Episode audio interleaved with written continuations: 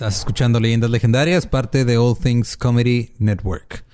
Bienvenidos a un episodio más de este su podcast de miércoles que tiene que ver con cosas que no son lo del otro podcast de miércoles que es caca. O sea, no el podcast. Ajá.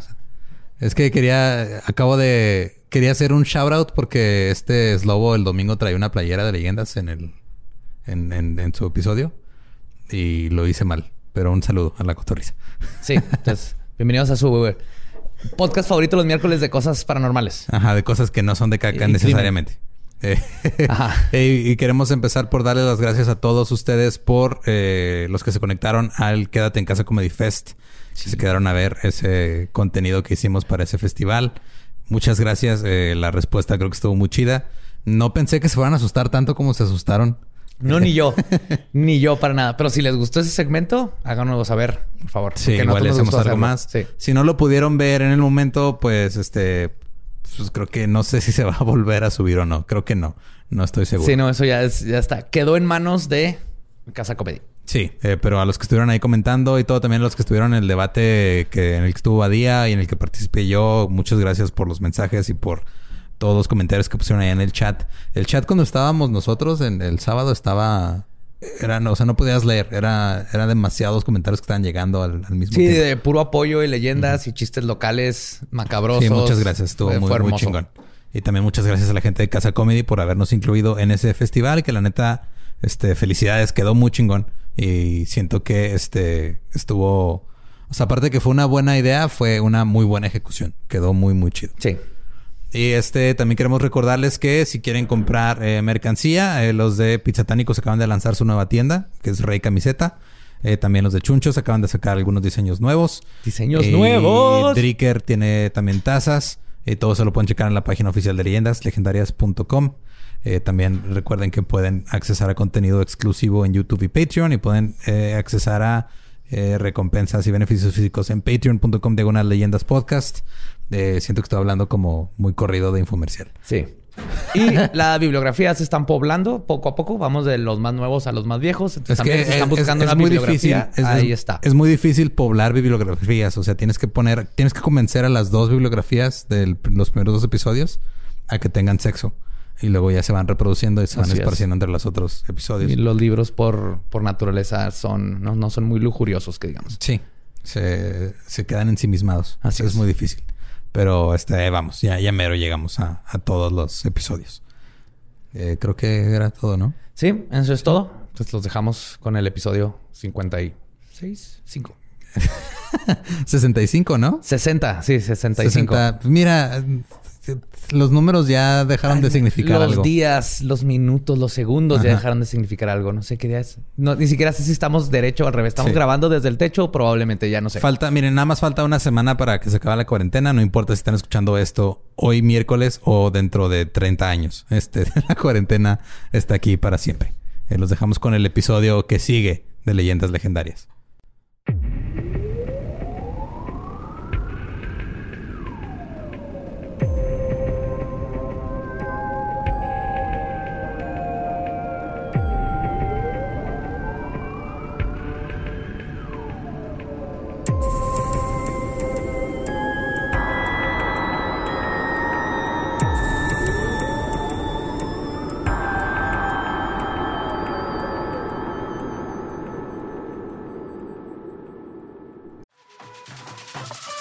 We got a bunch of fries, of course, because when you're Mickey D's, you got to get fries. Delicious. Frank wanted to stay and, and hang out in the McDonald's play place. Um, yeah, it was fun in there. Was, I was like, no, that's for kids, Frank. Then he got stuck you on can't... the slide, and we were like, Frank, we got to get back to set. we got back in time, guys. We got back in time. Oh, yeah. McDonald's. Everyone has an order. Go get yours today. Ooh, ooh.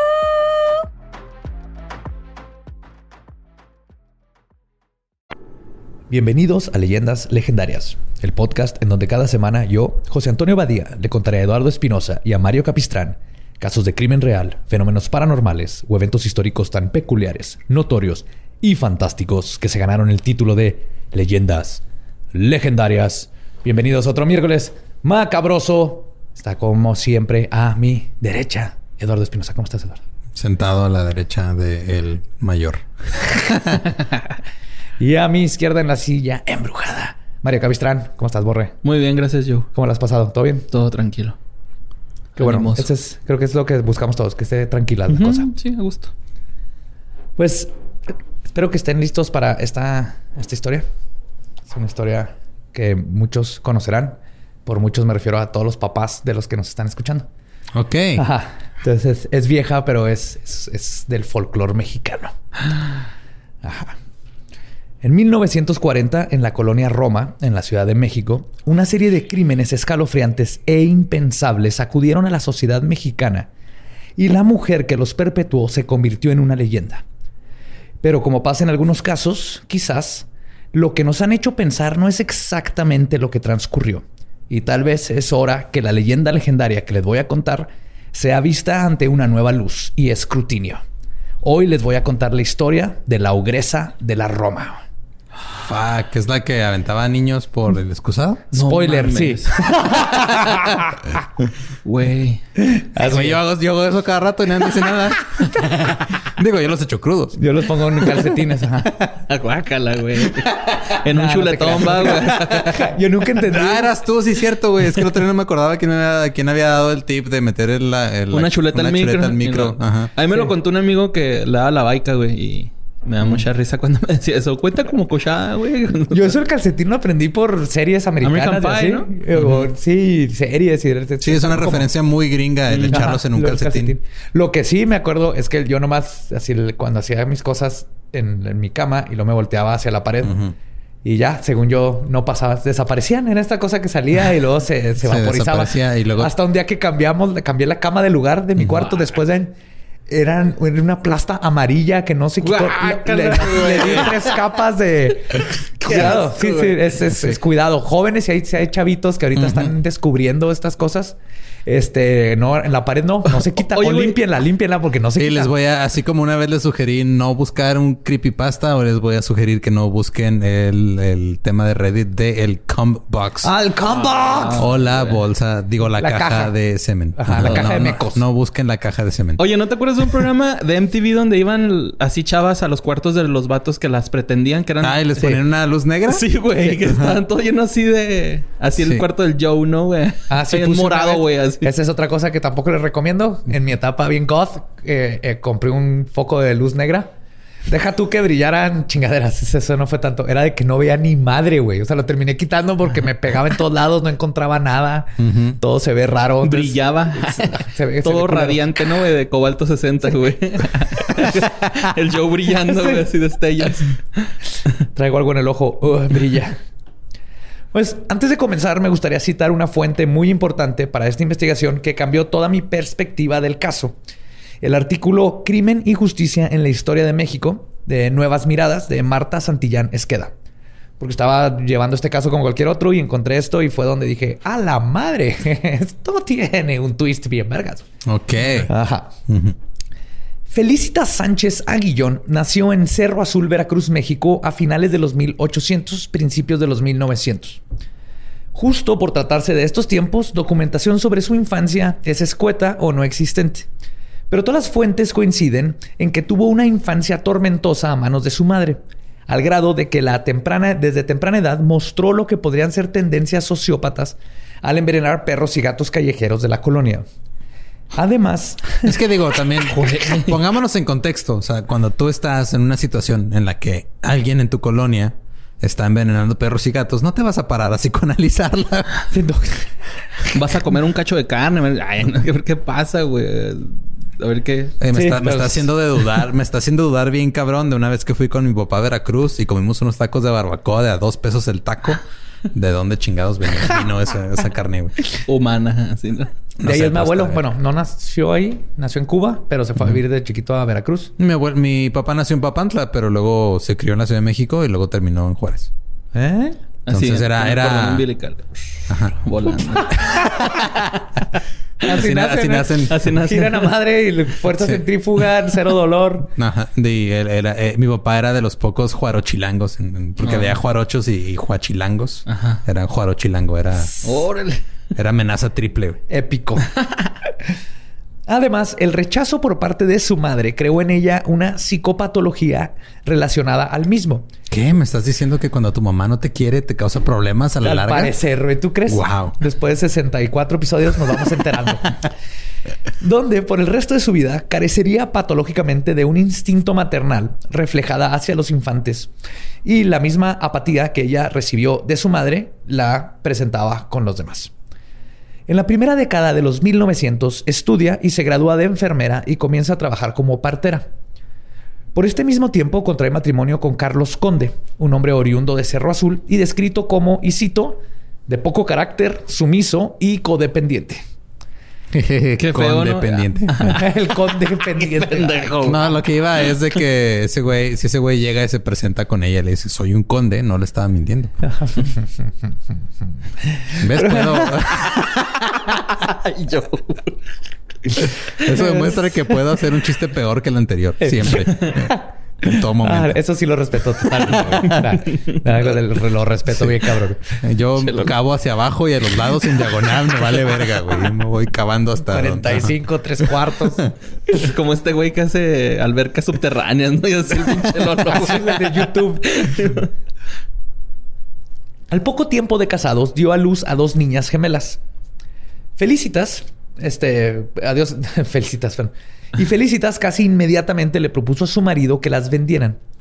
De esa manera. Al dos por uno. No mames. Sí.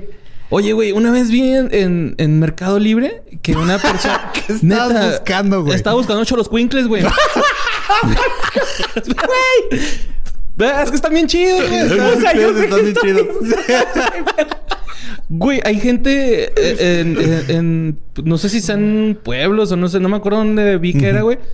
Pero, güey, la cambiaban por despensas, güey. Así ¿Eh? los No cholos cuincles. Y, Ah, o, no, o decían, choloscuincle. ajá, Feo, o decían que O sea, también se llevaran a los niños, güey. Así las O sea, tú, descripciones. tú, tú, tú llegaste buscando cholos y te, te, Y me- ofrecieron un escuincle cholo. Escuincles. No. sí, güey. Sería más barato el escuincle. Oye, no, qué triste. Sí, güey, por Sí, despensas, güey. Los cambiaban, güey. A los cholos y- y a los squinkles, a los chavitos, güey. Así por despensa, güey. En Mercado Libre, güey. What the fuck. Simón. Qué feo. Pues espero que Mercado Libre haya cambiado sus políticas.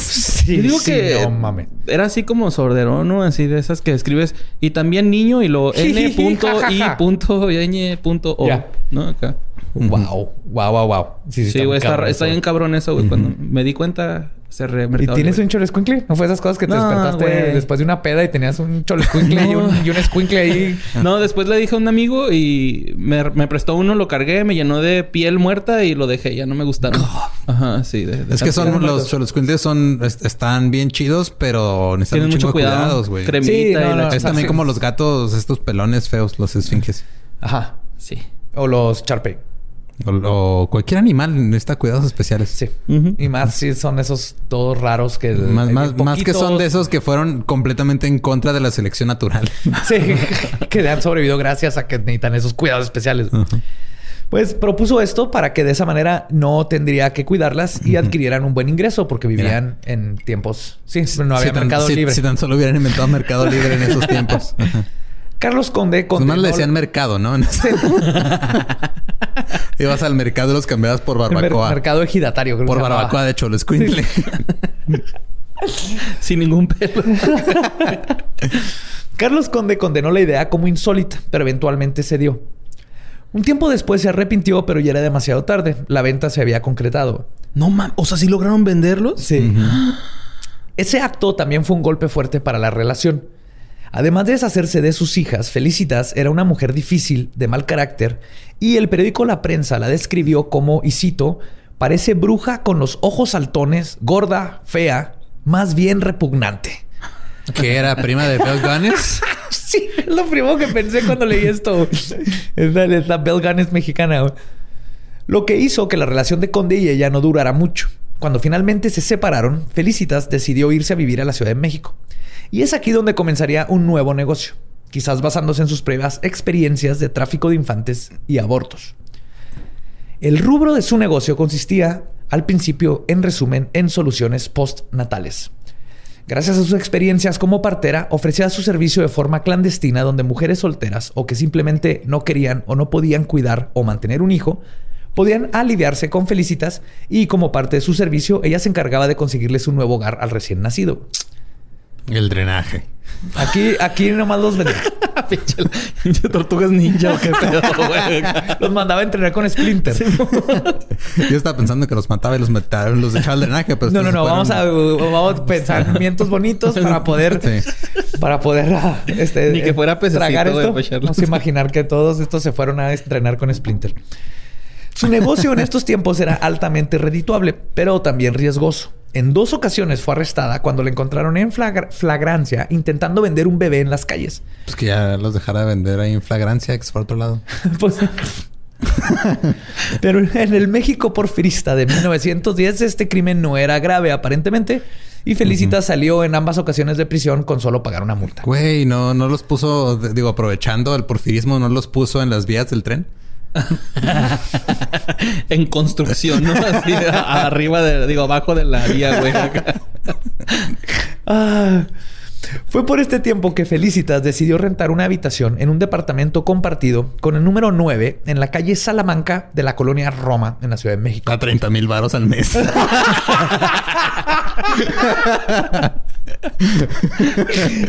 Güey, eran un chingo de bebés para pagar esa renta. Sí, tenía que ir a lo pendejo, güey. Tenía que luego grabarlos, sacarlos en YouTube, hacer lives para poder completar la renta, güey. Aparentemente su casera y Rumi trabajaba casi todo el día y solo llegaba a dormir por las noches. Esto permitió que Felicitas reabriera su negocio ubicado, este, perdón, eh, ubicando el- su despacho en el mismo departamento. Y como toda emprendedora, expandió su mercado. Bajo el pretexto de ofrecer sus servicios de partera, ahora no solo se encargaba de los bebés recién nacidos, sino que comenzó a ofrecer soluciones prenatales para las mujeres que lo solicitaban. Sus servicios extras se tomaron notoriamente evidentes cuando comenzaron a visitar su departamento en lo que en esos tiempos era una colonia marginada, mujeres de clase media y alta. Que era así de... ah, ¿Por qué vienen Tienes dinero Ajá. porque vas a ver una partera a la colonia Roma cuando puedes ir con- a cualquier otro lado, ¿no? De volada así el, el chisme. Esta nueva clientela le ofreció a Felicitas un nuevo poder adquisitivo, el cual invirtió en una tienda miscelánea a la que le puso el nombre de La Quebrada, ubicada en la calle Guadalajara número 69 y que fungía como otro punto de operaciones. Ok. Ajá. Aquí Ok. tienen una quebrada. A un Dame quiebre, que den un quiebre, ¿no? Felicitas continuó su modus operandi anterior, pero a una escala más grande. Los bebés que ayudaba a parir, ella se encargaba de venderlos. Cuando no podía, se deshacía de ellos. Por deshacerse de ellos, me refiero a que los asfixiaba, apuñalaba, envenenaba o quemaba vivos en su horno. Como Tiger King. Tiger King, pero, pero con niños. En humano, ¿da? En humanos. Era Ajá. Human King. Sí. Nomás le faltó dispararle uno entre los ojos. Pero ya en el de Richard 6, o sea, digo, otra vez, vuelvo a decir, qué desperdicio, güey. O sea, no hay, no hay este manera más fácil de matar a un bebé que la negligencia. No, güey. Hubiera hecho unas pomadas, ¿no, güey? Así con... El, ya ves que hay esta madre en, en los humanos. que- Orégano. No, esta célula que se rejuvenece, güey. ¿Cómo se llama? Me Madres, eh, células Ma- madres. Células madres. Acá su columna, güey. No sabían en este No, tiempo. del todavía no sabían, Ah, todavía no ni todavía el, el- el- el, este, la tuberculosis te mataba en este Pues sí, tiempo. sí, cierto. Ajá. Era muy... Sí, cierto. Pero así como Tiger King. O debió haber mezclado así de que crucé un niño con un gato. Es un gatiño.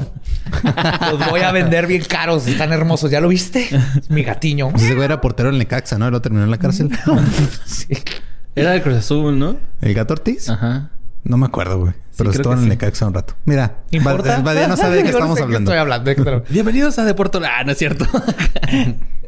Pues luego los desmembraba y se deshacía de los restos tirándolos por el drenaje. Algo que también hacía con el producto de los abortos. Pero desaparecer restos humanos por el drenaje trae sus propios problemas. Se te Sí, se tapa. tapa. Como atestiguaría Dennis Nielsen, que luego hablaré de él, un asesino en serie británico que lo agarraron exactamente por lo mismo, güey. No es, no es un lugar, las cañerías. ¿Saben qué sí va en la cañería? El papel con popó. Para eso sí están diseñadas. Sí, no lo echen a la, papelera, No. güey. Es un foco de Si infección. van a hacer eso, mejor caguen en la papelera. Si vas a echar el papel con lo que te limpiaste, caga ahí de una vez. Deja la caca en tu baño, güey, para que salga a un lado de tu cepillo de dientes, güey. Así. Sí. Deja todas estas féculas fecales que floten. Féculas fecales. que, ajá, es polen de caca, güey. Féculas- Polen de caca, güey. Féculas fecales es lo que compra tu mamá cuando no tiene dinero para comprarte Fruit Loops. Mejor conocido como chachitos. güey. no, no es cierto. Están bien chidos los chachitos. Están buenos. sí saben a mierda, pero Ay, sí. sí. Ay, Si les echas un chingo de azúcar, está bien chido, güey. Ah, pues las cañerías del complejo departamental de Felicitas constantemente se tapaban. Además de que despedían un olor putrefacto, el cual los vecinos se quejaban constantemente. El plomero Salvador Martínez Nieves tuvo la mala suerte de ser llamado a lidiar con este predicamento. Cuando comenzó a hacer su trabajo se topó con una masa putrefacta de lo que obviamente eran restos humanos. Cuando amenazó a Felicitas con ir a la policía, esta le dio dos opciones. O se callaba y se convertiría en su plomero oficial a cambio de una buena cantidad de dinero, o lo implicaría de ser su cómplice si iba con las autoridades. Con dinero baila el perro, carnal. Neta, güey. Con, Con dinero, limpia el el plomero las cañerías Con dinero llenas de bebés. Sí, güey. ¿Sí?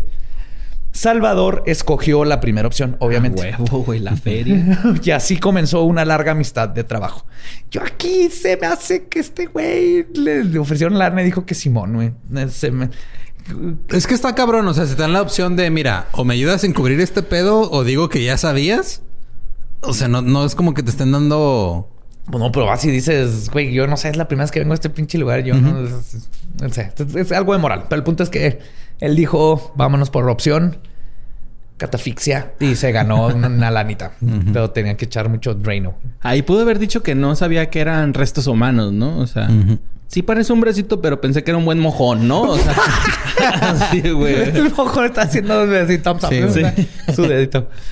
Otra Es que- persona. ¿eh? Perdón, tenía un granito de elote, ¿no? En el brazo, así, güey, algo acá. Es que si de vez en cuando volteas a ver lo que hiciste y no mames, está el tamaño de un bebé, güey. O sea, Hay gente que se da cuenta está enferma así, güey.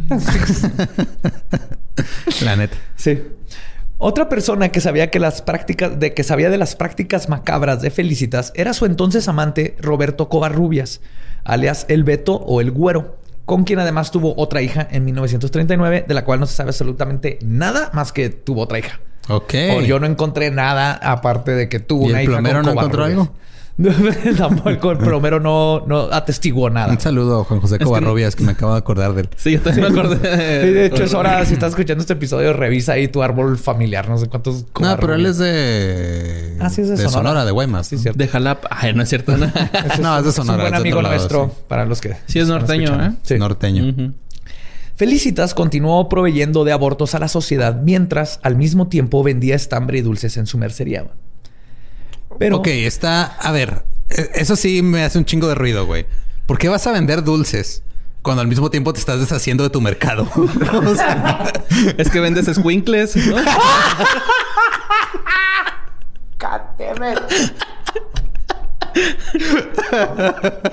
Pero un pelo rico. ¿Me das escuincles? ¿De cuál? De, de- de- ajá, ¿Cuántas libras? ¿Cuál de los dos? con chile, de chile de papaya. Pinche ¿Crees que Lolo. eso? Sí. Ay, güey. Ay, güey. No, pero a mí también se me hizo raro el... Estoy haciendo trabajo A mientras vendo... Pero bueno. To- Todo, todo se va a ir conectándose bien padre. Es como tu amigo el que vende carros. Ándale.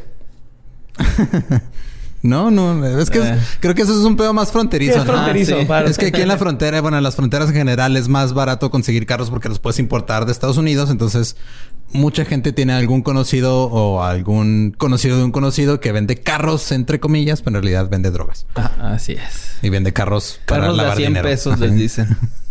Sí. Pero irónicamente, estos caños tapados terminarían destapando el oscuro secreto que escondía la colonia Roma. El 9 de abril de 1941, Francisco Páez, el dueño de una tienda de abarrotes llamada El Estanquillo, localizada en el primer piso del edificio Salamanca donde vivía Felicitas, notó que sus tuberías estaban tapadas. Cuando contrató a alguien para revisarla, se percataron de que el problema venía desde la alcantarilla. Mm. Francisco contrata a unos albañiles para que levanten el piso de su vivienda para poder tener acceso a ella y es cuando encontraron un enorme tapón de carne putrefacta, gasas y algodones ensangrentados. Los restos estaban demasiado descompuestos para poder identificar a quién o quiénes pertenecían. Pero cuando encontraron un cráneo de bebé, todas las, dudas se desvanecieron. No mames.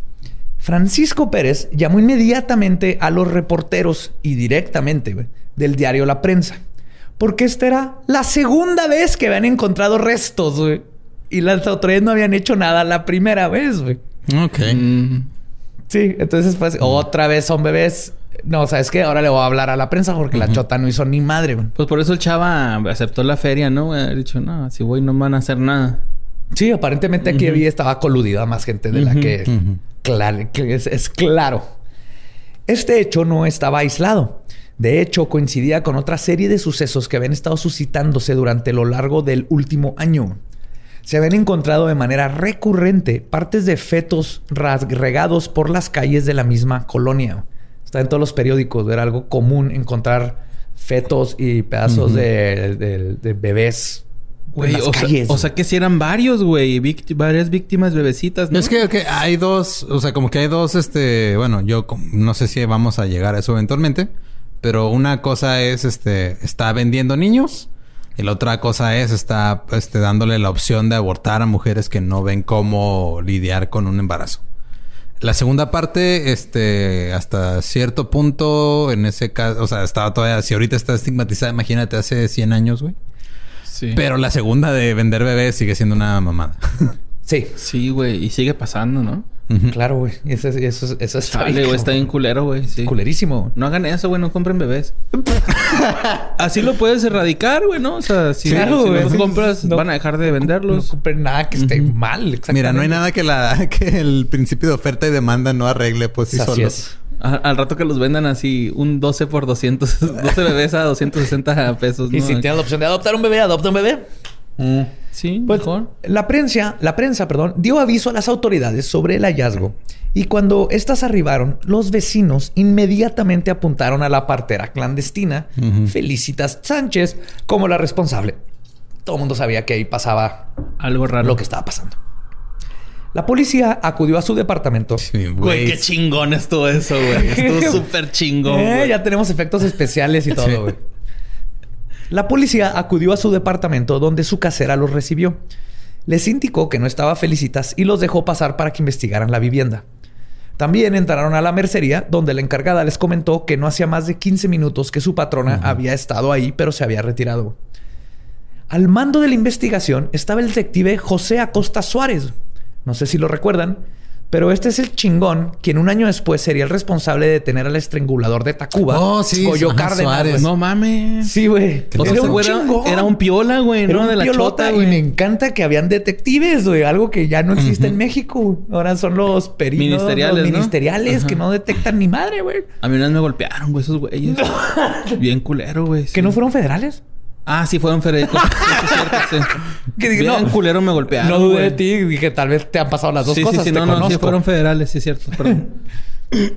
Pues, el 11 de abril, el detective dio con el plomero Salvador Martínez Nieves, quien declaró en contra de Felicitas, apuntando a que había sido cómplice, pero por miedo.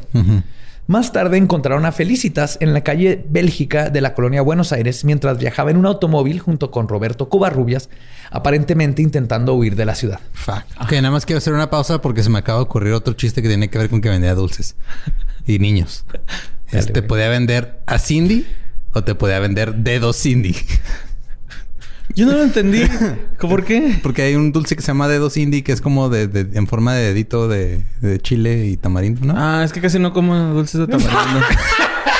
Ese fue el A mí problema. háblame de No es que tu chiste sea malo.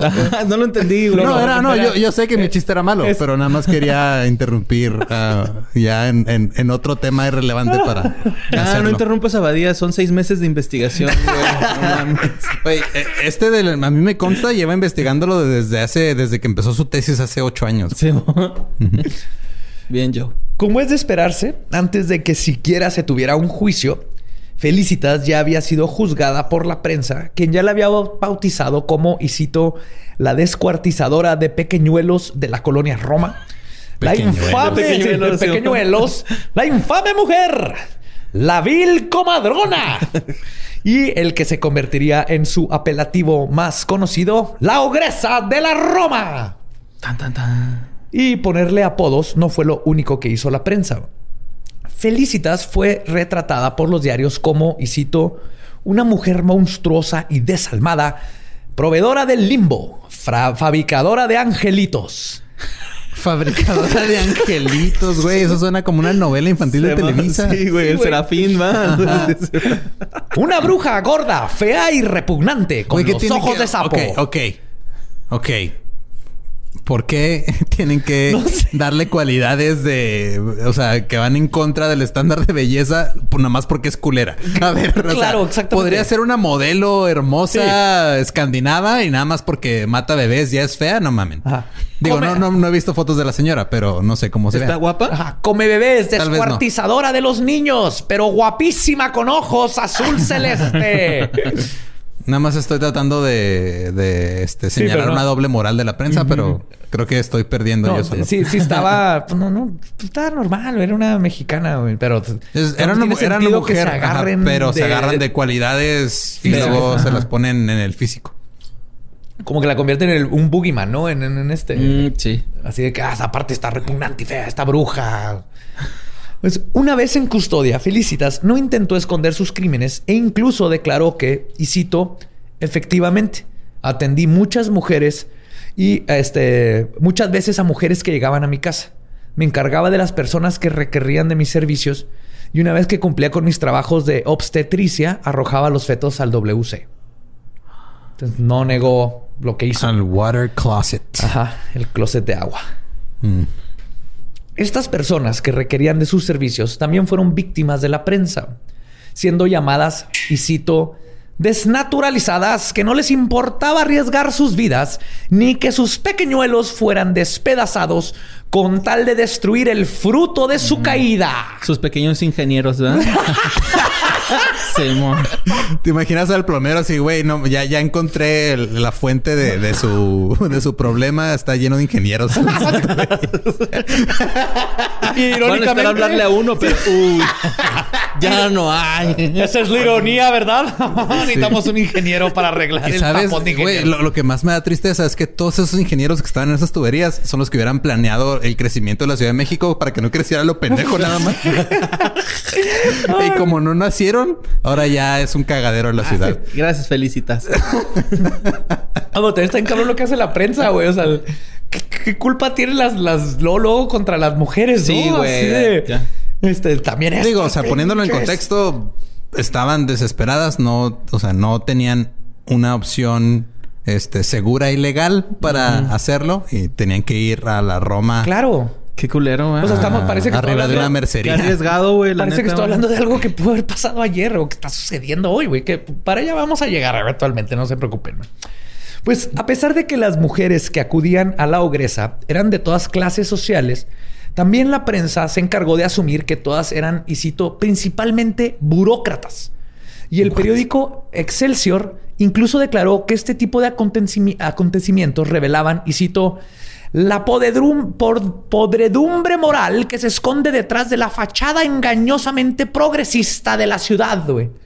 En estos tiempos, eh, sí, la mujer, la burócrata, la que Ajá. trabajaba, era una libertina que eran las que están metiendo en este problema. de- no, ¿por qué trabajas, güey? Sí, es Tú el debes problema. estar en la cocina. Ese es el problema. Sí, por andar trabajando te embarazaste y Ajá, ahora exacto. andas aventando bebés a la tubería. Que también estamos hablando de algo que la prensa sigue haciendo ahorita, ¿no? güey? Este Sí, caso es... Que la prensa no. Son re buenos. Y, oye, no, nunca le levantan falsos a la gente. Arriba el periodismo de investigación. Ese sí es bueno. Ese sí es bueno. Felicitas fue recluida, donde fue puesta en aislamiento para evitar represalias por parte de la población general del reclusorio. Después de tres meses de juicio, su abogado sacó, este, perdón, produjo una lista de clientes que la ogresa meticulosamente mantenía para llevar control de sus operaciones. En esta lista se pueden encontrar a muchísimas hijas, esposas o hermanas de todo tipo de gente, pero especialmente de mucha gente prominente de la ciudad, cuyo honor podría ser desprestigiado si los nombres salieran a la luz. El licenciado Clemente Castellanos, sin ser persuadido por la lista y siguiendo al pie de la letra la ley, encontró que no se podía culpar a Felicitas del crimen de aborto, pues no se pudo encontrar el cuerpo de delito, que legalmente no era suficiente contener las declaraciones de sus secuaces o vecinos, sino que para corroborar este crimen era necesario que peritos reconocieran a la madre y, cito, describieran las lesiones que presente esta y dijeran si se pudieron haber sido a causa del aborto. En Ok, otras Pero para dar con la madre ajá. era un pedo, ¿no? tenía que ir a la mamá a decir, yo aborté, ese bebé lo aborté y fue ella. Pero la, la prueba del bebé, güey, ahí en la tubería no era suficiente. Para decir que abortó, ¿no? Porque no, No. no No, puedes no, comprobar pero para el ella. bebé. O sea, para la. Pero no puedes darle el delito de abortar porque no puedes saber de dónde salió el bebé. Legalmente. Oh. No puedes comprobar que el bebé es producto de un aborto. Ya. Ajá, Sí, legalmente. a, a lo mejor lo cagó alguien, ¿no? Ahí, pues. Ah, sí. sí, sí. O los- abrió un portal sin querer a Mm, otra sí, dimensión y le están lloviendo bebés y no, no supieron del maratón en drenaje de bebés, güey. Maratón en drenaje de bebés. Es que sí, de repente hacen unas marchas bien raras allá en la Ciudad de. Y ninguna de las clientas de la ogresa iba a ir a declarar, obviamente. Porque no querían manchar su honor. Ajá. Sí, de por sí, ¿no? Que trabajaran, güey. Deja tú el suyo, el de la familia. Ahorita vamos a ver, esto se pone muy cabrón. Ok. Es que también ese es un pedo, güey, ¿no? ese que la es, familia. ese es el pedo, güey. Incluso el crimen del cual la prensa se encargó de acusarla incesantemente, el de infanticidio, no procedía legalmente.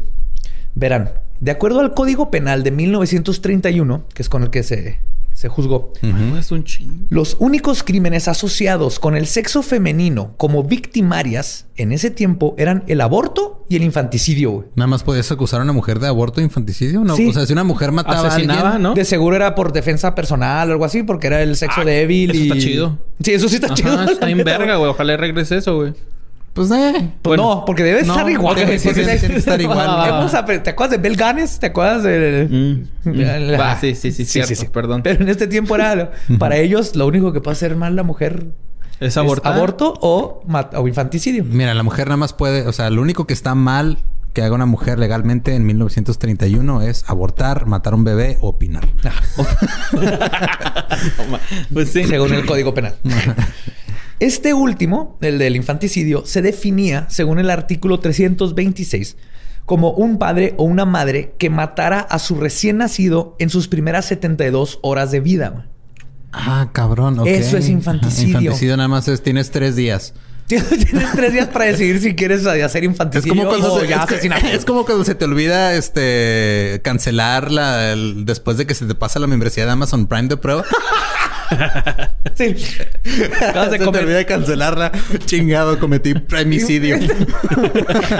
Así. pues este delito incurre de 6 a 10 años de prisión. El infanticidio. De 6 a 10 años. Sí, por matar a tu hijo Ajá. las primeras 72 horas de su vida. O sea, de primer, de primer grado a cuarto grado de primaria, lo que hubiera estudiado el niño. Básicamente. Pero, dato divertido, güey.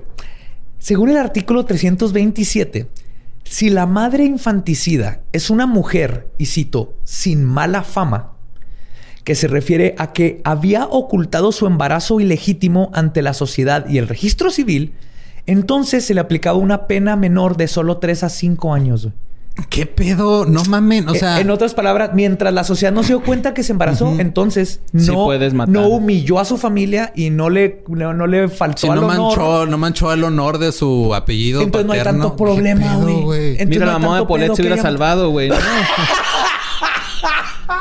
No. Sí se pasó como Sí, se- por unos, unos sí, añitos. se pasó. Sí. Es lo que pasa cuando empiezas a procrastinar, güey, ¿no? O sea, de repente ya empiezan a ir al kinder, güey, y empiezan a, a tener pensamientos propios y personalidad. Y dices, verga, güey, ya se me pasaron los tres días. No me hace caso. Se pasó mi vida. Pero sí, güey, esa era la mentalidad en esos tiempos, güey. O sea. No mataste a tu hijo, Bueno. pero espérate, ¿alguien sabe que estabas embarazada? Ah, no, ah, ah, no hay pedo, güey. Dale, dale. Sí, ahí vas a estar de Nadie 3 a 5 sabe. años y vamos a decir que te fuiste de viaje a un convento a despejarte. Ser ayahuasca y encontrarte en un convento. El juez tercero de la primera corte penal encontró culpable a Felicitas de lo único que se le podía comprobar legalmente. De tener ojos de sapo. Eso también está en el Código Penal hasta el Seguro, güey. 45, ¿no? Sí, y, la- y- y parecer bruja porque es brujería es ilegal, güey, en México. Sí, pareces lechuza. Te va a gritar chingaderas. Y Con te vamos a amarrar esta piedra y si te hundes, eres mujer. Y si no, Eres bruja. Eres bruja y te vamos a hundir más. Pero eh, eh, lo que le pudieron comprobar legalmente fue eh, la violación de las leyes de inhumaciones. Que esas se aplican mucho en Estados Unidos, también lo aplican a cada rato porque es bien fácil de probar. Sí, que... Que, que trataste un cuerpo mal, porque hay muchas leyes donde un cuerpo tiene que ir a una funeraria, tiene que ver todos estos procesos y el, el- te pueden chingar en caliente nomás por man- man- manejar mal un cuerpo. ¿Cómo manipular? Ajá. Ajá. Y esa es una forma que el- a, a huevo lo agarro por eso, ¿no? El otro fue delitos en contra de la salud pública y responsabilidad clínica y médica. Ninguno de estos crímenes eran consider- considerados graves y su condena no excedía los seis meses de cárcel, así que le fue otorga- se le fue otorgada la libertad bajo fianza. Oh, ok. El ex esposo de Felicitas, Carlos Conde, pagó la cantidad de 600 pesos, equivalente a más o menos 600 mil pesos de hoy. Ah, ok, ok, ok. Ajá. No como en Casas Grandes que atropellaron un güey te salen 75 pesos. No, era, era poquito más, ¿no?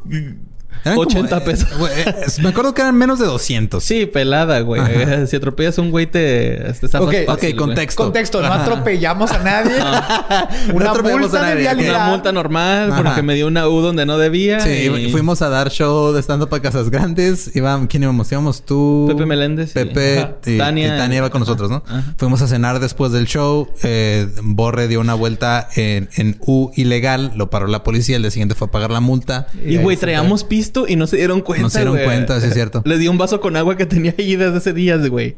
Por eso nunca bajen sus vasos con agua. Y, y- y luego al día siguiente que fueron Pepe y, y Borre a pagar la multa, este te estaban que te salió también como en 70 pesos, ¿no? Y que estaban viendo el, estaban viendo el código de vialidad y salía bien barato atropellar a un Si güey. los atropellas a un güey, te sale más barato que el darte una vuelta en U, güey. Eso es real, güey. salía casi lo mismo, ¿no? O sea, creo que sí estaba un poquito más caro, güey, pero era... sí Era un pedo nada, de... Era, era 200 pesos o menos. Me acuerdo mucho de eso, porque fue de, güey, no mames, o sea, con lo que traigo, o sea, con lo que me pagaron ayer del show para atropellar a varios. ¿Ah, sí? estaba padre. O sea, no atropellamos a nadie. Sí. ese- bueno, yo ese el atropellé una punto. a un güey, pero no. No, no, era un bulto de ropa y llamaste al 911, todo Ajá, bien. sí, sí, sí. Pero después de esto le pagan los 600 mil pesos y la ogresa salió libre, pero solo de prisión. La prensa y la nota roja se habían dedicado a destruirla ante la sociedad e impartirían su propia justicia. El 16 de junio de 1941, Felicitas, con su reputación destruida, se levantó de la cama y le avisó a su pareja Covarrubias que iba a la cocina. Escribió tres cartas y luego bebió pentobarbital. ¿Qué se es uti- eso? Se utiliza como, Ah, anal- como anestético y en combinación con otros agentes. ¿Analgésico? Anestético. ¿De anestesia? Ah, es anestesia. Creí que era... Era nomás este como... No, no, anestesia. Ah, de ok. hecho, Creí que era como morfina. este madre junto con otros agentes eh, es lo que los veterinarios utilizan para la eutanasia animal. Ah, Cuando tienes que llevar a dormir a tu perro, es Ah. parte de lo que usan es este pentobarbital. Él lo, lo duerme Y y, se lo luego ya tomó le pone el porque otro. andaba en perra la señora, ¿no? Se lo tomó porque eh, Felicita Sánchez se quitó la vida. Sí, Oye, qué culero la... O sea, que la prensa te lleve al suicidio. Sí, güey. Pues es lo que pasó, güey. Es lo que pasó, güey, la neta. Pero pasa seguido, ¿no?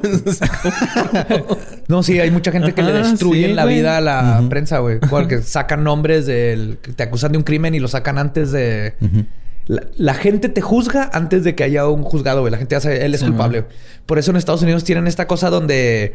Este, si la prensa se pasó de vergas y todo el mundo sabe, tu abogado puede pedir que tu juicio sea en otro estado donde no conocen tu caso. Oh. Ok. Para que sea objetivo. Porque ya toda la gente de ahí ya está así de que a huevo que fue él. Sí, ya está sesgado el Sí. juicio, ¿no? El, bueno, el jurado, más que nada, porque siempre manejan un jurado de gente random que le llega al correo. Sí, güey, tienes que ir a la corte a ser Qué jurado. culero. Yo no voy cuando me toca hacer de casilla, güey. Jurado, güey. Pues por eso en México no funciona eso porque la gente le valdría madre exactamente. Entonces hizo sus cartas y finalmente Felicita Sánchez se quitó la vida. Pero la leyenda de la asesina en serie, conocida como la ogresa de la Roma, viviría para siempre. En sus notas explicaba su abatimiento ante el desprestigio social vivido, así como ante los abusos de su defensor, el licenciado Enríquez, quien embargó parte de sus bienes como cobro de sus honorarios y mintió al decir que ella le había traspasado la tienda donde trabajaba, lo cual propició que el dueño del local lo demandara por robo y fraude, güey. O sea, aparte lo la chingó el abogado, güey. No porque. México, güey. Sí, o sea, salió, todo el mundo la veía como esta monstrua ogro que mata bebés. Eh, le robaron su negocio, le quitaron todo, güey. De Pero salió. Pues salió, ajá. O sea, estaba afuera, pero ya se, se suicidó porque tenía todo esto. Y en una de las cartas decía, y cito, este, Beto, refiriéndose a, a Covarrubias, dirá, eh, dirás al licenciado que el traspaso no se efectuó. Y el que verdaderamente va a traspasar se llama Ponce. Que el, que el dueño de la casa ya le había hecho contrato porque a él lo engañaron diciendo que yo, eh, lo, yo decía, adiós, Beto. Esas fueron sus únicas palabras para Covarrubias. No manches, Es decirle, güey. este güey nos jodió. Este, bye. Estúpido. no, prácticamente, güey. Ahí arréglate como Ah. puedas. Pero ahí no acaba la historia. Un mes antes de que la ogresa se quitara la vida, el 9 de mayo, otro asesino en serie, con el mismo modus operandi, que descuartizaba bebés y se deshacía de los restos en el drenaje, fue arrestado tras una redada judicial en su consultorio gracias a la intervención de la detective Esther Figueroa, quien entró como agente encubierta al consultorio y encontró al doctor Manuel González de la Vega con una joven secretaria soltera de 18 años de nombre Teresa Fernández, quien se encontraba desangrándose y al borde de la muerte. No seas mamón, güey. Güey, Esther Figueroa, quiero saber más de ella. Era una detective undercover. Ahí andaba y trampó. Estaban en ¿A quién otros tiempos. Ah. ¿Qué tiempos, güey? De Sí, detectives y... Ay, la ley de antes, qué chino estaba. 8 de marzo, Qué bonito sería 1937. que fuera así, Sí, ¿no? Que los policías este, se entrenaran y después de cosas suben de rango y los son detectives, coronel, comandante. Qué- Ajá, y lo con, con pedo de alcoholismo, güey, así, ¿no? Y, y son. gabardinas. Ajá, sí. Sí, eh, quitarte la- tu placa, Gutiérrez. Sí. Estás fuera de Sí, control. in- infringen la ley, pero Sí. de todos modos son este, acá, ¿no? Sí, Chidos. Les ponen sí. su pareja y siempre son Un pinche Sin City, güey, ¿no? Así. Sí, sí, sí. Qué chingón, güey, qué chingón. Pues la prensa se enteró del macabro incidente. ¿Por la prensa es la prensa en general o el mismo que No, chingó a. Sí, la Excelsior. prensa, la prensa que chingó a. Sí, me refiero a la prensa en general de ahí de la ciudad, que Ah, estuvo en la nota roja y los que los mismos El que se encargaron de la. Ay, no. No, y era el Excelsior y la prensa, la prensa, o sea, el, el- así se llamaba uno. Pues se la prensa se enteró del macabro incidente y la nota roja se llenó del encabezado y cito: Anciano médico detenido, acusado de grave delito. Ah, Fin. chinga tu madre, güey, dos veces, güey. Nomás para que se den Sí, cuenta güey, no. de para dónde voy con esta historia. güey. Vean nomás cómo tratan. Ay, fue en mayo. Ella para junio es cuando sale de la cárcel. Sí. Exactamente lo mismo. El encabezado del día siguiente era así una fe de ratas y el nuevo encabezado decía este secretaria importuna a indefenso doctor con su sangrado. Cuando va a abortar por andar de piruja. Libertinaje por la modernidad.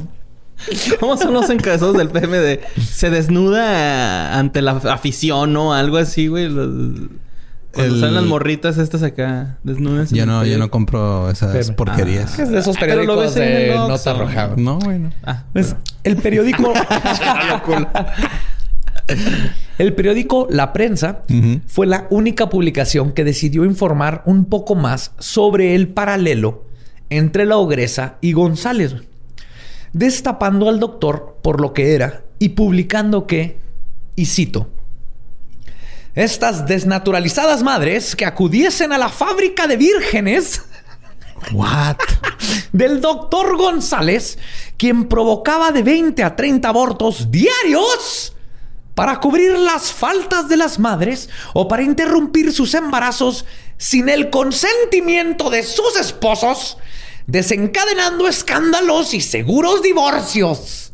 A la ver, 20, 30, güey. Deja tú, güey. El, doctor es al que menos le echan la Sí, culpa. Está que estas mujeres están haciendo divorcios y, y, este, haciendo que sus esposos se sientan mal, güey. No, pues es al revés, ¿no? Chingado, güey. Pinche país de mierda, güey. En los 30 y en los por reír. 20, 20. Sí, güey. No mames.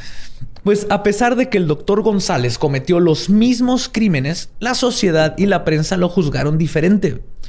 No lo convirtieron en un ogro y su nombre no pasó a los anales de asesino en serie mexicano. Siempre que dice anales te rías, borrego. Siempre que escribo anales sé que va a pasar esto, pero no hay otra palabra. Se dice anales.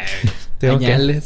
No, anales. Son los anales de la historia. ¿Rectales no funciona igual? No, No. no, no es anales. No es anales.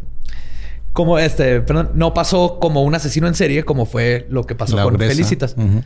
De hecho, ni siquiera se hizo acreedor de un apelativo como el descuartizador de pequeñitos o el doctor del diablo.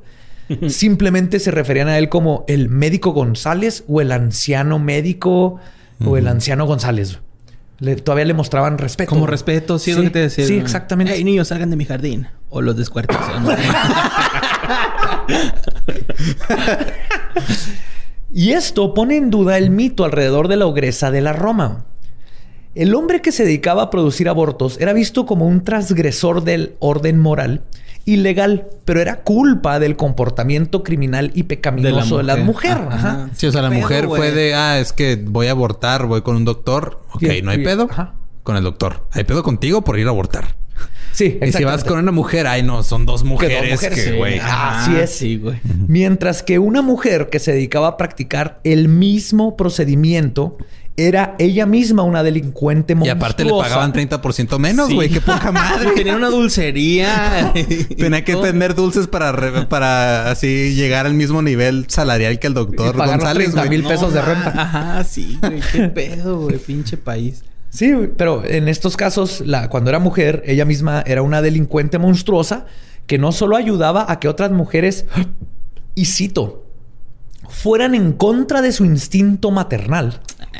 Chinga tu madre. Ella misma estaba corrompiendo todo lo que era femenino y natural al no proteger la vida de su bebé como las mujeres deben de hacer siempre, que era el pensamiento que la prensa y las leyes manejaban en estos tiempos.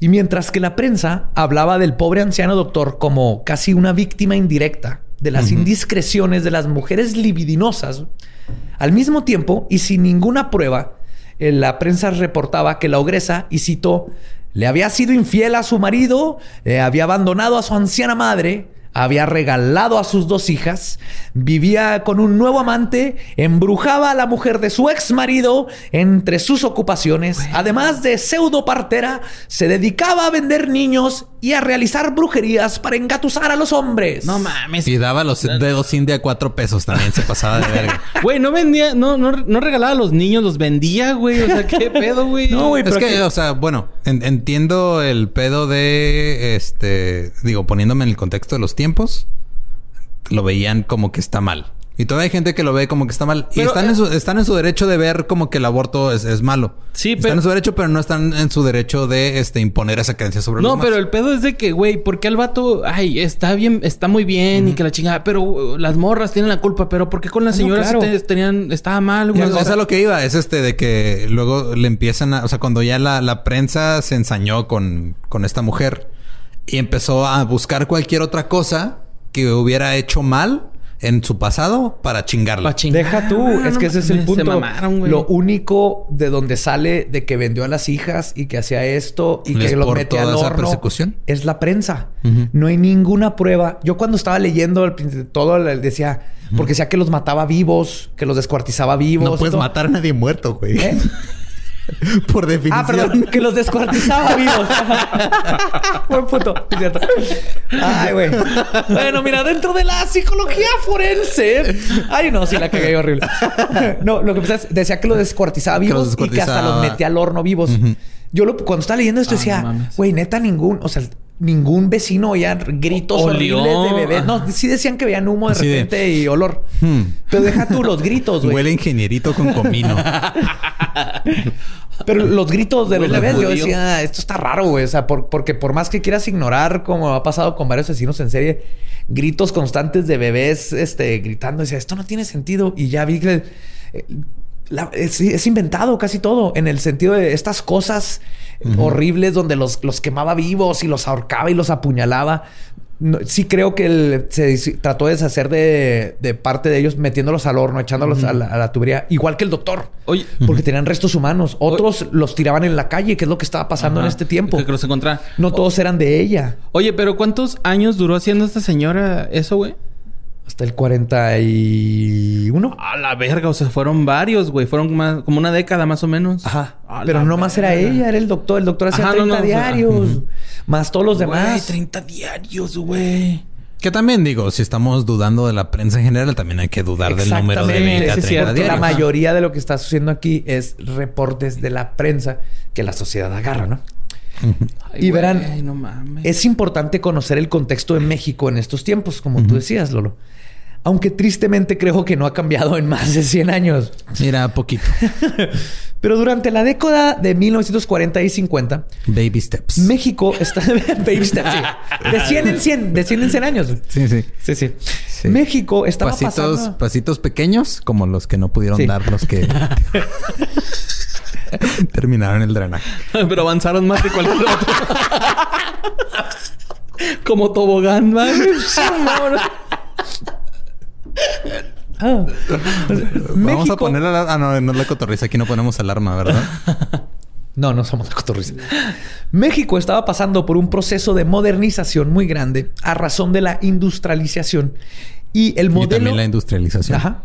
Y el modelo de la familia monogámica heterosexual con fines reproductivos y la idea de una honra femenina, conceptos heredados del siglo anterior, seguían propagándose como valor moral. Llevamos en 200 años. Ya vamos haciendo a la misma chingadera, un chingo, sí, güey. Sí. Era un valor moral y necesario para que México creciera, güey. El país necesitaba gente y empleados y que, que, que movieran todo como en Y estos güeyes como- matándolos, ¿no? Exacto, güey. Eso- Esa era la mentalidad, Acabándose con la fuerza laboral de dentro de Sí, seis años, porque trabajaban desde mames, chiquitos. sí, Ajá. mo.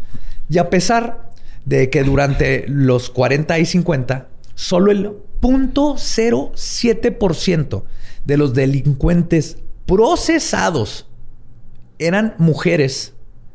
Sí, porque en estos tiempos nomás, este, cuando tenían porcentajes de crímenes, nomás eran a los que procesaban. Ok. ¿Ok? Entonces, imagínate, había un chorro, pero luego los que les pudieron probar algo Ajá, eh, ya, llegaban a, convertirse en un dato. y de punto ellos, 0.07%, no mames. punto O sea, 007 eran las mujeres, güey. ajá, es 7 de cada 10 mil, güey. Ajá. En un país, sí, exactamente, güey. Exactamente. Y en, eran un, en un morras, lugar donde nomás, Ajá. cuando, como era aborto o este Infanticidio, infanticidio, güey. Era lo único que te podía procesar en la cárcel, güey. Punto ¿Qué pedo? 07, güey. Aún y cuando solo eran el punto 07, güey. La sociedad tradiciona- tradicionalista consideraba que el hecho de que las mexicanas se modernizaran, es decir, y cito, que buscaran desarrollarse a través de actividades ajenas al espacio doméstico, como el trabajo o la educación, hacen peligrar la estabilidad de la familia, entendida como una institución fundamental para el progreso individual y social. Y por lo tanto, la criminalidad de practicarse un aborto radicaba no solo en lo inmoral, sino en que era una falta social, antinatural y un crimen contra la sociedad mexicana misma. Entonces estaban, no, punto 07 y de todas decían, todas las mujeres se están saliendo a trabajar Sí, y ajá. se están haciendo criminales todas, güey. Ay, no, no, ¡Está no. valiendo vergas! Pues, ¿cuál es el, el ¡Traen miedo? falda, morra! Traen falda. ¡Traen falda! El miedo es este. ¡Ya aprendió a leer, morra! ¿Qué voy a hacer? ¡No mames! Es que el miedo, y digo, es el mismo miedo nada más trasladado a diferentes épocas y diferentes contextos, pero llega la gente, encuentra un status quo y cualquier cosa que Lo lo, modifica. ponga en Ajá. riesgo está mal. Sí. Y como decía, esto radicaba en, en- en que era inmoral, que la moral es algo, un invento, eh, que era una falta social y antinatural, y tenía poco o nada que ver con preocuparse por el bebé, güey. Esto no tiene nada sí, que no. ver con la vida Era el bebé. acto, güey. Es el acto, Ajá. es la moral, es esto, ¿no? No, y es el, es el acto de querer tomar una decisión, este, como no persona. Exacto, es así, o sea, yo como persona, independientemente, o sea, Creo que eso está mal. Con ¿no? mis Es- valores y forma de pensar, quiero que tú apliques esos valores a tu vida. Ajá. Ajá. Porque ya aprendiste a leer y luego vas a leer otras pendejadas. Eso está mal. Sí, amor. Nos va a mandar a todas a la verga. güey. Pues esta modernidad era culpada por convertir a las mujeres en criaturas libidinosas y pecaminosas, al grado de que el estadista de ese tiempo, José E. Iturriaga, opinaba que el hecho que las mujeres trabajaran provocaba una actitud de autosuficiencia económica que confería al matrimonio una estabilidad menor. Pues como se sabe, y estoy citando esto, como se sabe, la solida- solidaridad de la familia radica en la dependencia económica absoluta de la esposa con respecto al marido. Es casi lo que decía Tesla, güey. Pero mira, Tesla se distrajo en sus chingaderas. Pero luego se le atravesó una paloma y se fue. Ay, Tesla y la paloma. Y es gracioso que los redactores del Código Civil pre post revolucionario, todos hombres, claro, en su mentalidad progresista y queriendo imitar a otros países europeos que ya estaban rompiendo con estas pendejadas, decidieron establecer un régimen de igualdad entre los cónyuges con respecto a la gerencia del hogar, educación de los niños y la administración de los bienes. Dijeron, oye, esto tiene que ser igual en Europa, ya lo están haciendo. Pero, y cito, se deja a cargo a la mujer de la dirección y cuidado de los trabajos del hogar. Na huevo. Todos somos iguales, pero la casa la limpia la mujer. Usted cocina. Sí, Sí, sí, no sí, Esa, fue uf, nuestros grandes este, códigos civiles que hicieron revolucionariamente. Entonces tenemos ya 200, 100, 200 años haciendo las mismas chingaderas. Sí, güey. 200 años, güey, cagando la verga, Sí, güey. documentados, porque hace 300 no sé cómo andábamos, güey. Sí, pero, sí, güey. sa- Sabemos que venimos hace 200 años, estamos haciendo las mismas pendejadas, güey. Ok. Este. Y y el. pues así que conociendo el contexto de y el los final tiempos. feliz, ¿dónde está?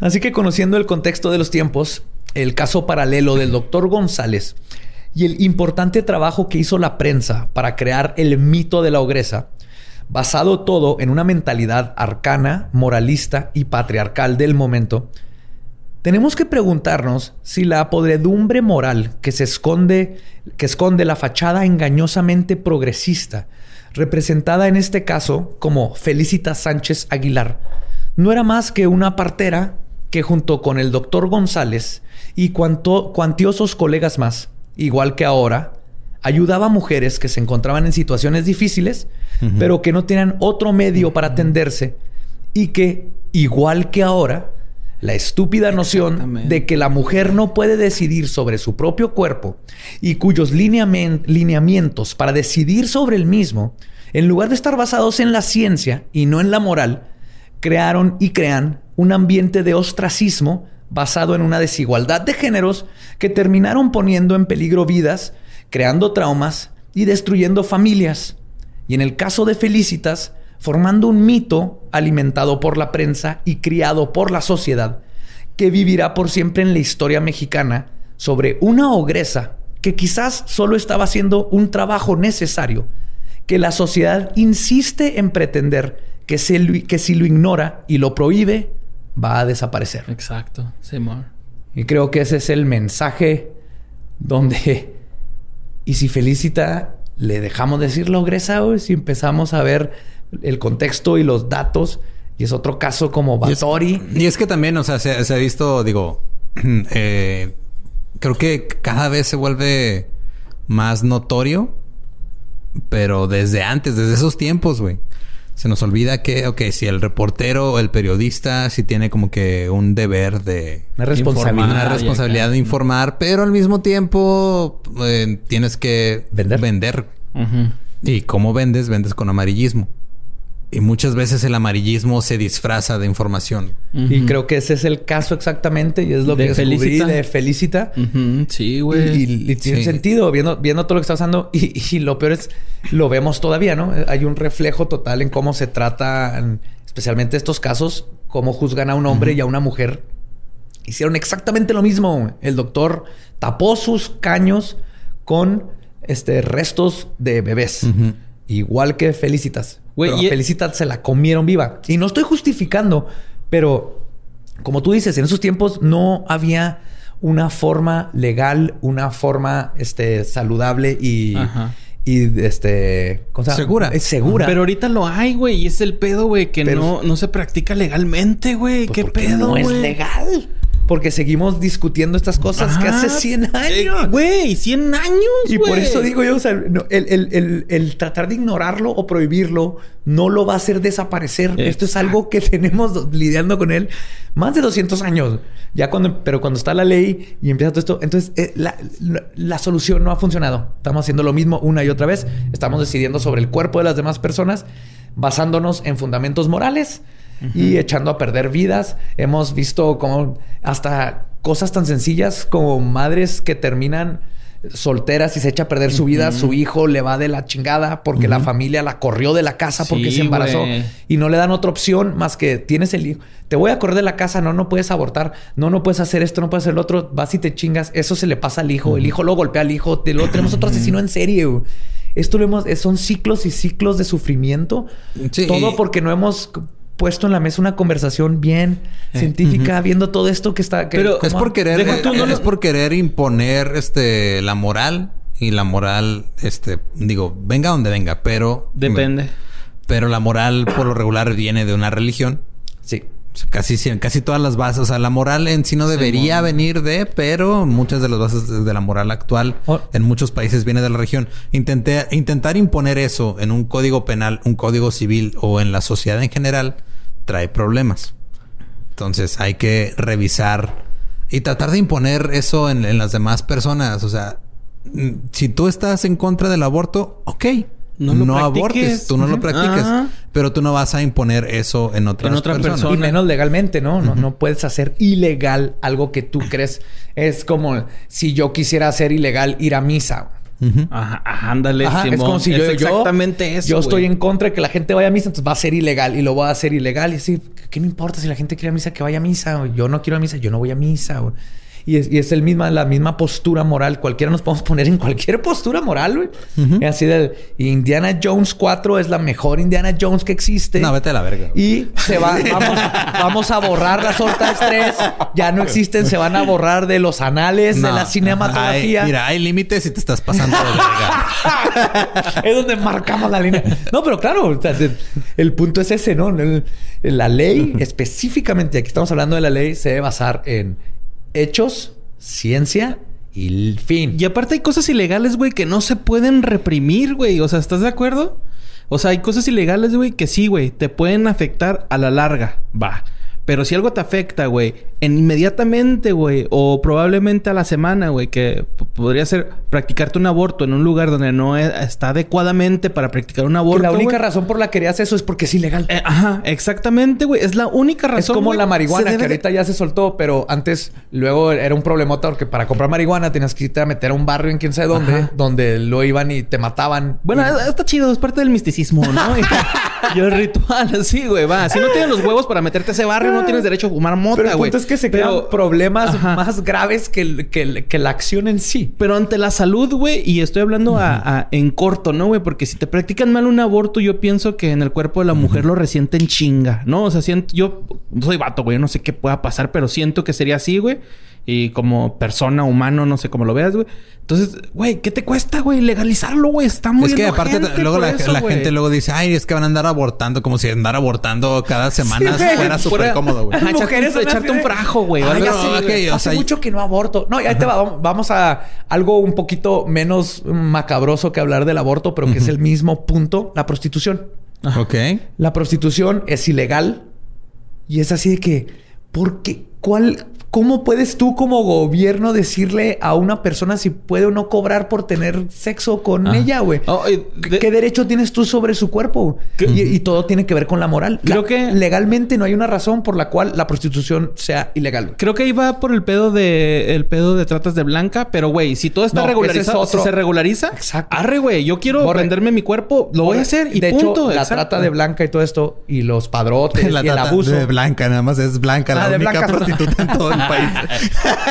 Pero La ella en no. específico. La gran mayoría de esto radica en que es ilegal y el mercado ilegal causa todo un, Demanda, un ¿no? mercado Ah, sí. negro donde vas Ah, a... ok. Nunca lo he visto por ese pedo, Si, la- ¿eh? si- si un, este, un prostituto, una prostituta tuvieran toda la libertad, fuera legal, alguien les hace algo y puede ir con la policía y decirle, oye, Eh, güey, este puto yo me está pasando a esto lanza". y él hizo esto y la policía ve, lo arresta y lo... Eso es el pedo, que Pero se ¿qué regularice cualquier como, cosa. como es güey. ilegal, entonces necesitas un padrote que se encargue de ese tipo de gente que te va a quitar la que te va a tratar mal. Llega con un filerillo y- no, si, si te Ah, pasa algo, no puedes acudir a la policía porque le tienes que explicar qué chingado estaba haciendo en ese motel allá con este.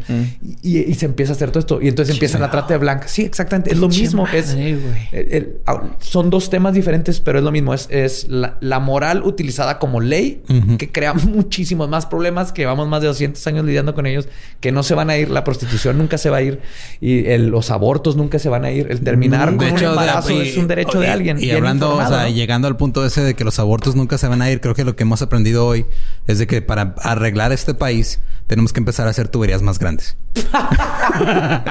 para que sí se vayan y no haya ahí coágulos de, de partes de niños en la tubería de la mercería. Cierto, güey. Esta señora fue una precursora en el aborto, güey. Al Era- chile, era neta, una güey. partera que llegaron y le dijeron, oye, ¿tú me puedes ayudar con esto? Y ella decía, sí. Espero que la gente que, que está a favor del aborto, güey, que hace protestas y esto, se documente con esto, güey. No nada, no para reafirmar, sino para tener un contexto, ¿no, güey? De cómo ha sido ¿no? batalla- Y- batalloso, güey. que, mira, hace güey. 100 años estamos bastante... Porque habían... Ahí en esta misma... Ahí ponemos la bibliografía. Había una doctora y otro doctor que están a favor de legalizar el aborto, ¿no? Como, como en todo. Siempre la gente que, que- que está consciente de, de que hay que mejorar las cosas. Pero la, la sociedad y la gran mayoría. Pero ese, el darte cuenta así de que... Güey, hace 100 años estaban peleando igual que ahorita... Que los de Monterrey, güey. Que los 100 pinches años, güey. tipos de esto hace 100 Oye, años. Nuevo León. No nada más güey. Monterrey, es todo el estado. bueno, todo el estado. Y no nada más Monterrey, es todo México, güey. Todo México está teniendo problemas con esto. Y es así, hace 100 años... ¿Y qué digo? Está bien. O sea, si tú y tus creencias y tu... O sea, tu... Lo que, lo que que como, sea. como tu Pues eh, brújula ¿no? moral No lo hagas, está ya. en contra, eso no te da derecho de imponer tu moral sobre los demás. Ajá, ex- exacto, güey. Ajá. Amárrate los Así huevos, tenlo, güey. Y el que no lo quiera, pues no, güey. Y ya. Así ¿no? de pelada. Si no, lo que hay que empezar a hacer es pasar una ley donde se puedan hacer misas satánicas a un lado de tu iglesia y en tu parque favorito. Y entonces sí, a ver cómo se ponen las, las cosas. Eso sería el equivalente. güey. Sí, mo. Vamos a Pues mira, sean misas católicas o satánicas, yo me quedo en mi casa.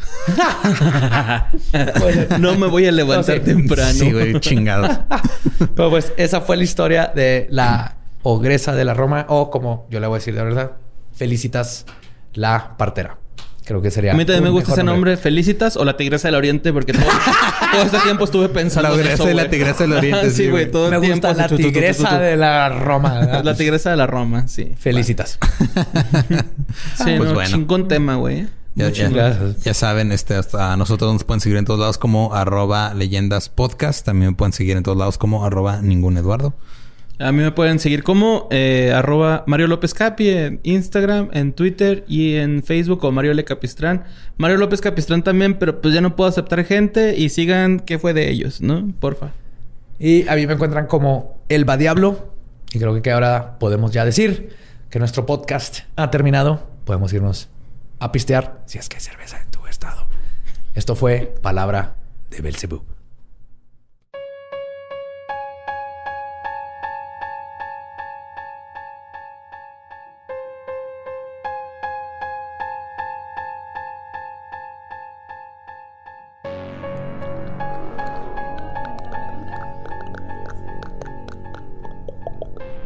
¿Ya estamos grabando? Como hablan los aliens en señales, ¿no? Y eso fue la ogresa de la Roma. Y claro que tengo que decir, y coinciden todos, que lo más importante es la educación sexual para no tener que llegar al grado de tener. Sí, no, mija, está vaya ahí con la de la todavía hablando. tiendita, ella, le- ella le ayuda. Sí, exactamente. Le va a dar La un tecito. No, quería dejar muy claro que el, el punto no es que la gente vaya y aborte. El punto es que esa sea una opción segura. Pero lo más importante es que haya educación para no llegar ni siquiera a tener que, al menos que de plano sea muy necesario. Porque nadie se levanta y diga, ah, dice, ay, ¿sabes qué? Vamos a la tiendita. Ajá. Vamos a la tiendita. No, sí. Hay que dar anticonceptivos y mucha, mucha educación. Entonces, mientras esas dos cosas no se casen, la educación sexual y el aborto seguro, no, no se va a prevenir todo este pinche desmadre que no ha parado en 200 años. En fin, antes de volvernos tres hombres explicando el aborto, eh, vamos a cambiar de tema. Eh, han estado preguntando mucho y mandando muchos videos de, de luces en el cielo. Y la mayoría, ya lo hemos mencionado antes, este eh, han sido pues cosas, o satélites o cosas. O sea, hay unos que así te dicen, ah, cabrón, qué pedo, eso porque se movió así. Pero en específico en España y Reino Unido empezaron a reportar un chingo de avistamientos de luces. Pero un chingo. Al grado de que tuvieron que salir a decir, no son ovnis, son los satélites de Elon Musk. Ah, el Entonces, Starlink. Starlink. Entonces, Sí. este... De pues, hecho, Elon Musk ya está este, mejorando la tecnología para que no brillen. No tanto para no asustar a la gente, sino porque los astrólogos... Este, Los confunden. ast- ajá, astrónomos, perdón. Se están quejando porque luego sus instrumentos se confunden por la luz que están midiendo. Pero lo que quería, este, porque como han mandado muchos, este, casi todos esos avistamientos de los satélites de Starlink eh, se caracterizan porque son muchas líneas, este, perdón, muchas luces en una línea recta. Ok. Ajá. O sea, b- Si ves un chorro de ovnis haciendo fila como para ir al IMSS y no se mueven ni nada, nomás va- o sea, no se mueven más que el, eh, Más uno que- detrás del otro en órbita, el 99% probabilidad es Starlink. Exacto. Y para explicarles un poquito de, de qué es Starlink o de qué se trata, eh, Starlink es una es un proyecto de SpaceX de, de Elon Musk que es conocido por hacer carros eléctricos y fumar mota en podcasts Y salvar el mundo. y ponerle nombres bien extraños a sus a su nueva hija. Este eh, Puso Eduardo Espinosa, ¿no? no, Ah. eh, le puso uno poquito peor, pero no me acuerdo cómo. No, a X. X a dos. Espinosa no, no. Eduardo. ¿no? Al revés. Este, est- y lo que quiere hacer SpaceX es como una especie de constelación de satélites Oh. que puedan proveer de acceso a internet a la gente. A todo mundo gratis. Qué chido. Son satélites pequeñitos que, o sea, de- los mandan así en grupos, han mandado ya un chingo y este y por eso, o sea, es- están mandando de 60 en 60. Aquí en Juárez se vieron hace como tres semanas. Ok. Y este se supone que deben este de aquí al 2022 van a ser más o menos 1500 los que van a, A estar. a- a estar en órbita. Entonces, sí van a haber muchos avistamientos de esto, pero también hay que estar conscientes de que pues, no son aliencitos. Son satélites de un güey que inventó PayPal y luego fumó mota, inventó el este Carro el eléctrico, carro la eléctrico, troca más chingona jamás hecha. el Cybertruck. Sí. Bien chidos, güey. Mira, la gente se queja, son unos hipócritas. se quejan de que, ¿por qué no hay patinetas voladoras? ¿Y dónde está el futuro que nos prometieron los 80s y los 90s? Y les dan la troca de Mad Max del futuro de los 80s y los 90s. Y dicen, ay, qué fea. Ah, ah, ah, Esa es la troca que queríamos. Esa es la troca que nos merecemos. Es como si Batman anduviera alterado, ¿ah? Esas troquitas Sí, está bien. parecen. Batimóvil alterado. Ámenla. Entonces, este, lo que estuvo pasando en, en España, sobre todo, eh, empezaron a finales de marzo, pero eh, sí hubo, por esto mismo de la cuarentena y por esto mismo de que en España la están sufriendo bastante con lo del coronavirus, mucha gente lo usó como una especie de escape, ¿no? Así como una distracción. Mm. Entonces empezó a volver, este, muy, muy, muy viral, según lo, lo que me estuvieron mandando. Ajá. Y este, al grado de que las mismas autoridades tenían que decirles que no son ovnis. Bueno, no hablan así en España, que no son ovnis, chaval. No sé Joder. Joder, que no son ovnis. Coño, Brancio, que eso no es una nave española voladora. Si tenían otro nombre, va. Sí, las naves ex- del espacio exterior. Coño, mutantes. Velancio, esa no es una nave cósmica. Ah, qué padre. Este, ellos inventaron el idioma, así que nosotros podemos hacer lo que queramos con él. Sí, Eh, porque en él se entiende. Échenle ganas. Pero sí, el último lanzamiento fue eh, en junio, no, perdón, el 22 de abril fue cuando fue el último lanzamiento, que fue cuando más se reportaron luces en el cielo. Sí. Eh, hay otro programado para junio, eh, pero no tiene fecha todavía, está nomás planeado que se haga. Van a mandar otros 60, entonces es probable que en junio otra vez vayan a ver las redes inundadas de gente reportando luces en el cielo. Que recuerden que no todas las luces en el cielo Eh, Todas son ovnis y no sabes qué es, pero Sí. no todas son naves espaciales. Exacto. Ajá. O sea, para una persona que nunca ha visto un avión y Es un ve un ovni. avión, es un ovni porque Ajá. no, no ha identificado. Sí, si ves un volador. chuchufantle volando por tu casa, es un Ajá, ovni. es un Un Porque dron nadie aquí ¿no? sabe que es un chuchufantle. Un chuchufantle. No ¿no? sé qué es. Es algo que me acabo de inventar, pero pues va a ser no identificado, ajá, el chuchufantle. Y el este, el- lo que sigue es que la neta, el, el proyecto en sí de Starlink está bien chingón, güey.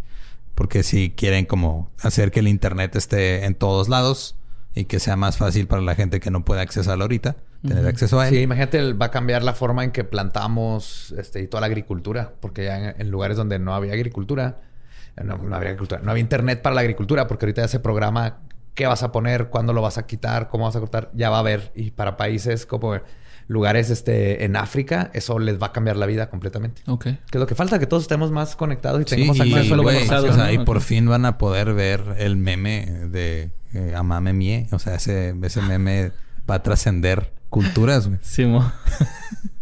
Ese meme ya va a estar en todos lados. Pero no se agüiten, la luz que se cayó en Brasil en un lago Es así. Esa Ajá. no es un Starlink, ni un satélite de Starlink, perdón. De- Dejo busco aquí el, el artículo que también mandaron. Y se ve cabrón, ¿verdad? Eso ¿Cómo se fue ve? el 15 de mayo. Dice, durante la noche del miércoles afuera de Río de Janeiro, en Majes se, se observó. Eh, y que sí, este... eh, también, o sea, es que también coincidió, coincidió que el 22 de abril había sido el lanzamiento, pero esta madre que se cayó no era... No, no, no. Esta madre vino, no se enteró que estaba cancelada la liga. Ajá. Llegó a ver el fútbol brasileño. Y cuando dijo, ¿cómo que ya no, no puedo ver al Sao Paulo? Se tiró a un lago. ¿Cómo que no está Ronaldinho? ¿Cómo que está en la cárcel? no, ya lo sacó Samuel. Hablan como yucatecos. Sí, prácticamente Brasil hablan.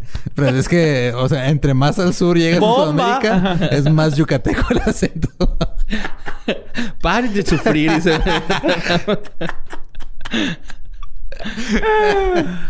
Yoga bonito. Lo siguen diciendo como yucateco. pues es que sí hablan los portugueses, güey, como yucatecos. No, güey, no hablan así, pero bueno. Bueno, cuando Eh. tratan de hablar español. ¿Y qué más? No, nomás era. Es de esas veces que dices, ah, mira qué padre que hay gente viendo cosas en el cielo, pero qué mal pedo que no es lo que quiero. Pero sí, entonces, si ven, eh, están haciendo fila. Satélite este, Starlink. Ajá, si se están cayendo a lagos, probablemente es un alien pedo. El de Brasil estamos esperando a ver qué pasa. Tengo mucha esperanza porque es un país latinoamericano y ahí somos, somos pésimos para guardar secretos y, y esconder cosas. Y hay mucha gente con celulares y así. Esperemos que salga nueva información. Por eso no hemos dicho nada porque no sabemos más información que lo que salió en los videos. Entonces, dedos cruzados, que ahí cayó el nuevo Ronaldinho que viene de Alpha Centauri. Güey, pues sí, es que o sea, es talento de otro planeta. Ah, claro que Ajá. Bueno, más bien tú dirías eso, pero del fenómeno. Del fenómeno. De Ronaldo. Sí. Porque es ese, o sea, solamente un ser de otro planeta pensaría que ese copete rapado culero que se dejó era buena idea. Ay, pero se lo dejó por una bonita causa, ¿no? ¿Por qué? ¿Para verse, güey? No, es que su chavito no lo reconocía en los juegos. Y se dejó el copetito, güey, para que lo reconociera. Ah, se hubiera pintado el pelo con Arctic Fox. eso, fue, eso fue gratis. Eso fue queremos. gratis, los queremos. Los queremos, Arctic. Ah, bueno. Eh, Pues muchas gracias por escucharnos otra vez este miércoles. Este. Y ya, ¿no? Sí, nos escuchamos el próximo miércoles. Mantengan los ojos al cielo, que es lo que estaba pensando, que tal vez ahorita en cuarentena, como en España y en, en muchos lugares la gente tiene más tiempo libre, no tiene que ir a la oficina, está volteando a ver más el cielo, está grabando más, se están habiendo más avistamientos. No todos son extraterrestres, pero hay más ovnis. Porque Pero mínimo estamos más pendientes de lo que está Sí, pasando. igual, igual con cosas paranormales están saliendo un chorro de cosas porque antes el fantasma a las 10 de la mañana es cuando movía los platos, cuando tú estabas en la oficina y ahora estás en la casa todo el día y el fantasma no puede. Ya ves más cosas. Qué, qué incómodo, ¿no? Es como, es como Sí. cuando tu mamá te decía, ay, vengo, mijo, voy al mandado. Y luego regresaba, y luego regresaba. porque se le olvidó las Sí. llaves o algo y ya Ajá. habías, ya estaba la, la página medio cargada de porn. Ya, Sí. ya estaba la primer parte del pezón. Ajá. Pero tienes que apagar la computadora, güey. La tienes que apagar porque no puedes hacer otra cosa. Desconectarla, güey. Ajá, la desconectabas, la desconectabas, te hacías el dormido. Y los iba tu mamá y nomás entraba a agarrar las llaves y se iba. Y ahora Sí. era volver a empezar y ya perdiste 15 minutos preciosos Sí, en lo que se prende. de, Exacto. de- para cargar una sola imagen. Así como, se- así como nos llegamos a sentir todos, este, así se sienten los fantasmas ahorita que están trabajando en home office. Sí, si pueden de vez en cuando nomás abran la puerta y digan, ahí vengo, voy a trabajar y háganse pendejos afuera un rato, 20, denle 20, 25 minutos a estos fantasmas De que estén a gusto. este, domésticos. Sí, para también que- piensen, o sea, ya también tienen toda la cuarentena acumulando ectoplasma, tienen que dejarlo salir de alguna Sí, forma. Déjenlos que se froten en los jamones. Eso es lo que hacen. La cosa esa blanca que le sale al jamón, ¿se han visto? Es ectoplasma de la frotada de tu fantasma. Eso no es tóxico, no se preocupen. Pero de ahí viene, si se lo habían preguntado, de ahí viene esa cosa blanca que se le hace al jamón. En fin, este, pues gracias por escucharnos. Ay, los quiero, man. sí. Toquen antes de entrar al cuarto de un adolescente, por favor. Y sí. Hey, ¿qué tal? Soy Lolo de Leyendas Legendarias y les quiero dejar un pequeño adelanto de nuestro nuevo podcast. Estás escuchando El Dolop, parte de All Things Comedy Network. Este es un podcast de historia americana en el que cada semana yo, Eduardo Espinosa, le contaré un suceso histórico americano a mi amigo. José Antonio Badía, que no tiene idea de qué se va a... Ok, lo bueno es que... el tema. No, lo bueno es que nada más te trabas cuando lees, ¿verdad? Sí, O sí, sea, sí. No, no cuando voy a decir una línea que he dicho ya como cuatro o cinco veces.